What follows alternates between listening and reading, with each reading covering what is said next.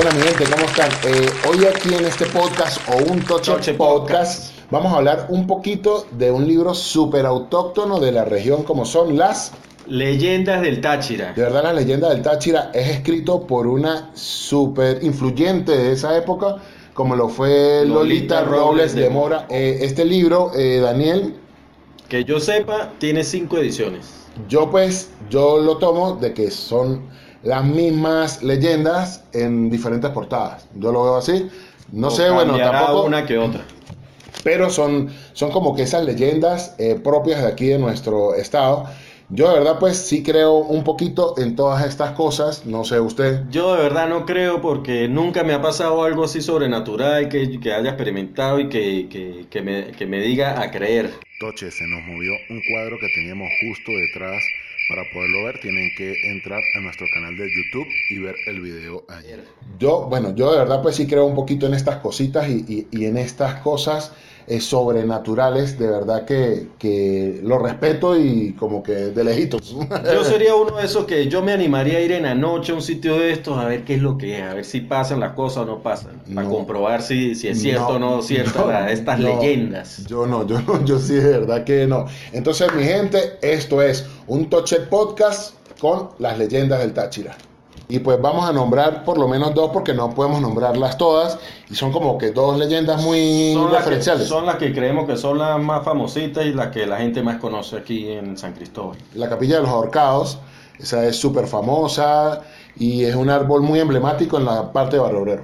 ¿Quién no ha pasado ya por ahí? Es más, a lo mejor me atrevería a decir que muchos pasan y no saben todavía. Y a lo mejor no- no saben la conocen ni- historia de, tal como Hola pasó. mami, ¿qué haces? Saluda. Hola. Hola.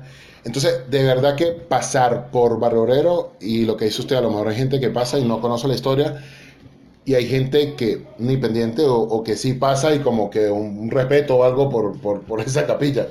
Y la otra historia, que la dice usted, que es la como que la que más Esa le es gusta a usted es la que está es la que ahí. más me gusta a mí, que es la casa embrujada en Barrio Zucca. Esa tiene muchas historias, muchas, muchas, muchas. Sí, sí, hay, es más, en el libro salen creo que tres historias, cuatro historias. Entonces vamos a hablar un poquito de lo que es la capilla de los ahorcados, Daniel. ¿Sí conoces un, po- un poco la historia? Eh, por encimita, o sea, lo que la gente dice, que, o sea, dos ahorcados, le mordieron los pies, que no tenían ojos. Bueno, eso es lo que pasa cuando la gente pasaba a las 12 de la noche y veía dos personas guindando ahí en un árbol eh, a medio metro los pies del suelo y un perro mordiéndole los pies y no tenían ojos. Eso es lo que dice la gente que ve. Yo de verdad pues nunca, he- bueno, creo que tampoco he pasado a las 12 y si he pasado, he pasado borracho y no le paro bolas. Y que eso, habría que ir, pasar y pararse. Ver a gente, pararse en el frente de la capilla. No, Te da sé. culillo eso. Por eso yo Al lado del árbol, Yo sí fue. creo en esa vaina y no sé, no me da culillo. Pero, entonces, básicamente la historia se basa en dos personajes en la época gomecista, Daniel. Sí, que eran como decir Guaidó ahora en la actualidad. Es como ver a Guaidó ahí guindando en, en el árbol, así con los pies y el perro comiéndose. el- Con cara, Guaidó. Sí, entonces eran dos personas en contra del gobierno de Gómez y ellos, eh, pero declarados súper eh, en contra de los Gómez. Entraron a la casa del hermano de Gómez, de Eustaquio. Eustaquio Gómez, y robaron algo como para demostrarle a la gente de que sí se podía ir en contra de los Gómez, De los ¿sí? Del gobierno de Gómez. Eustaquio lo que hizo fue agarrar y ahorcar a estas dos personas y no permitió en ese momento que los pudieran eh, enterrar. ¿sí? Básicamente ellos quedaron ahí guindando casi por un mes. Ah, sí, y que fue un padre que consiguió que El ya después del mes- permiso para Claro, porque él, él lo que quería con esto era que la gente agarrara el escarmiento para que no se metieran contra ellos, ¿no? Sí, sí, Coño, o sea- mes ahí guindado. Sí, sí, y es más, y la gente dice que básicamente los cuerpos no se podrían. O sea, los cuerpos quedaron ahí guindados y, y no se podrían. Bueno, y, y- y en tal en sí esa la historia y pues ahora dicen que se aparecen en las noches, en las madrugadas, por ahí en, en el árbol. No sé si ustedes lo han pasado por la capilla de los ahorcados y han visto los ahorcados ahí. O sentirán ese escalofrío. ¿no? O bueno, han pasado por la capilla de los ahorcados y lo han sentido. Por supuesto que sí. No ¿Tú sé, sentido? pregunto. No, le digo que he pasado y no he visto ni he sentido nada. Pero sí cree que lo puede sentir. Pudiera ser. Uno no sabe. Eh, bueno, esa es la historia eh, de la capilla de los arcados. Ahora, pues vamos a hablar de la historia que realmente, pues Daniel anda detrás. Es más, tiene como Esta una semana que, que nos saltemos la pared y todo. No, no, no. Nada Yo quiero entrar a esa casa y ver si es verdad todo lo que se rumorea y todo lo que se dice sobre eso. Sí, pues, no Vamos a atrevernos, vamos a atrevernos. Mm, No, no. ¿Usted se atrevería Yo sí me atrevo a saltar la talaquera? a saltar la, la pared de la casa, a saltar la Ay, pared de la casa a ver. Bueno, uno no sabe, ¿no? Porque es que hay muchos rumores. En el libro como tal dice que, no me acuerdo qué año, pero llegó una familia numerosa, seis hijos, dos, dos- la pareja, y la compraron baratísima, ellos no sabían por qué, pero la casa es grande, buen balcón, la compraron. Y bueno, lo, lo normal que se dice, las luces se apagaban, se prendían, las puertas se abrían, se cerraban, Básicamente donde más, donde más sucedía era en la habitación principal y, ah, y en el balcón. y en el balcón. Eso era como, o es lo emblemático de esa casa, esas dos zonas. Que a la final eh, uno de los niños, hijo de esta pareja, eh, terminó muerto cayendo del balcón. Y la incógnita es que el niño era pequeño y no alcanzaba la altura del balcón. A la final, con tantos rumores y la familia ya desesperada, eh, siempre terminan vendiendo la casa casi que a mitad de precio que la compraron y así se iban uno tras de otro dueño.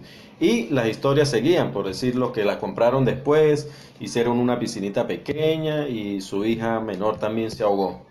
Sí, la, la, la hija pequeña se ahogó ahí en la piscina y a pesar de que era una piscina no tan profunda, sin embargo la, la bebé se ahogó. Y lo importante de esta historia allí es que esta última familia vende a un señor del 23 de enero la casa, pero casi que regalada. El señor empieza a buscar la historia del por qué esa casa la venden tan, pero tan económica. Y él eh, se da cuenta de que estaba era embrujada. Y empieza a escarbar porque decía que había unas morocotas enterradas. Aquí es donde te digo yo que deberíamos ir a esa casa. No, no. Porque este fulano señor encontró las morocotas, se hizo su platica, se fue y dejó el muerto ahí. Literalmente dejó el muerto, ¿no? Ahora, ¿qué pasa? Vuelven las historias de la casa, vuelven los rumores. Ahora, si nos metemos nosotros y nos encontramos una caletica de dólares. Uno no sabe, ¿será que Mm. por ahí hay una caleta? Y uno como un huevón creyendo en esa pendejada. El señor que consiguió la morocota y se hizo millonario. Y en la leyenda dice que hasta la actualidad vive allí, pero no fue así. Sí, en la actualidad todavía esa casa está abandonada. Este, gente dice que si uno pasa en la noche se ve la luz del balcón prendida. Nunca he pasado tarde por ahí como para verificarlo. Yo he pasado, más no paro. Eh. y paso casi que, Dios mío.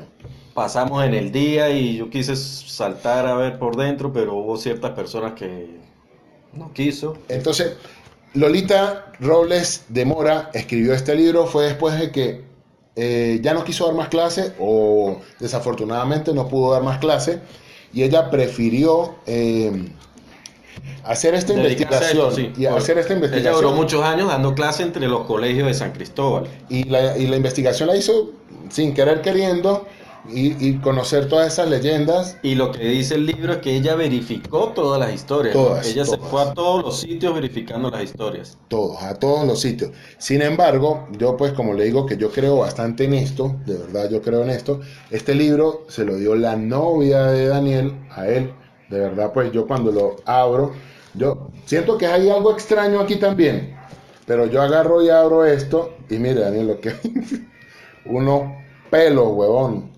O sea, no sé si ustedes lo pueden ver. La quemada del Samuro. Y es justo en la quemada del Samuro. Entonces, nosotros vemos esos pelos y de verdad, esto me da más miedo aún que la misma leyenda del Táchira. No sé, no sé si da eso, miedo. eso debe ser. Bueno, pero no es sé, extraño, está- es está raro, extraño, es raro. extraño, pero Es más, los pelos no hay ni que tocarlos, la pinga, no joda. Entonces, de verdad, definitivamente, pues, eh, estas son las dos leyendas del Táchira con la- de las que queríamos hablar en el mismo libro, que la misma Lolita vio que a lo mejor sí eran reales, pero hubo también historias que fueron un poco Falsas, falsas. falsas. Y ella Sí. misma lo dice en el libro. Eh, por lo menos, ejemplo, eh, la del curita Tremendín, ¿no?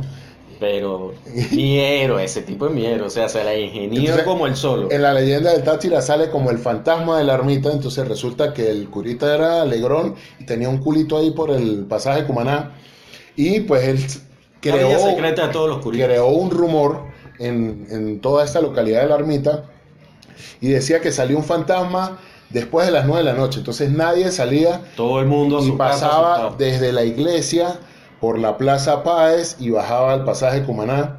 Y resulta que era el cura encapuchado, eh, vestido como la muerte. Tipo la muerte. Porque realmente iba era a matar. sí, literalmente iba a matar. su otro trabajo. Entonces, pues él se encapuchaba y salía caminando por ahí, pues todo el mundo asustado, hasta que descubrieron que el cura lo que tenía era un culillo por ahí en el pasaje. Un matadero. Eh, otras historias que a mí particularmente me gustaría también hablar, pudiera ser otra versión de Leyendas del Táchira 2.0, porque la podemos conversar o a lo mejor ir hasta los sitios, Y ir a los sitios. Es la del Puente de la Ratona en Santa Ana.